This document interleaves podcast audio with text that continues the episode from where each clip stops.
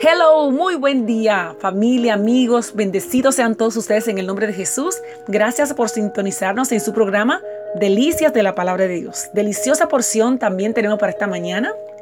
Se encuentra en Gálatas capítulo 3 versos 25 al 29. Acompáñeme, tome su Biblia y acompáñeme. Estaremos leyendo en la, en la versión Nueva Traducción Viviente. Dice, y ahora que ha llegado el camino de la fe, ya no necesitamos que la ley sea nuestra tutora, pues todos ustedes son hijos de Dios por la fe en Cristo Jesús. Y todos los que fueron unidos a Cristo en el bautismo se han puesto a Cristo como si se pusiera una ropa nueva. Ya no hay judío ni gentil, esclavo ni libre, hombre ni mujer, porque todos ustedes son uno en Cristo Jesús. Y ahora que pertenecen a Cristo, son verdaderos hijos de Abraham son sus herederos y la promesa de Dios a Abraham les pertenece a ustedes. Aleluya. Esta reflexión se titula Engañándose a sí misma. Ponga mucha atención.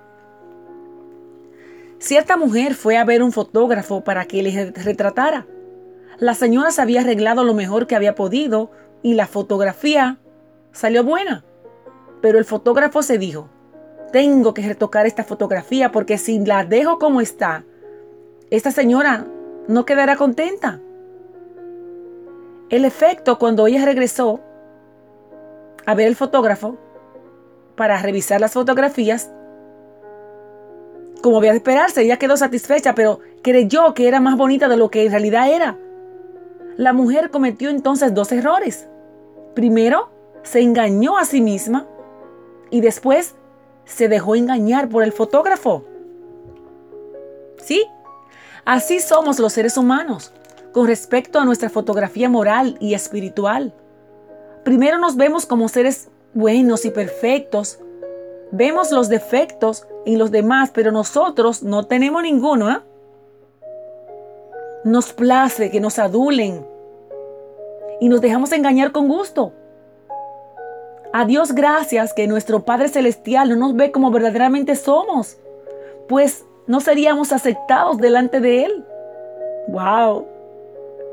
Ve a, Cristo, ve a, ve a su Hijo en nosotros, como dice su palabra. De Cristo estamos revestidos. Y eso sucede porque desde la cruz Jesús nos ofrece cambiar nuestros pecados por la santidad Conviene entonces aceptar esa invitación.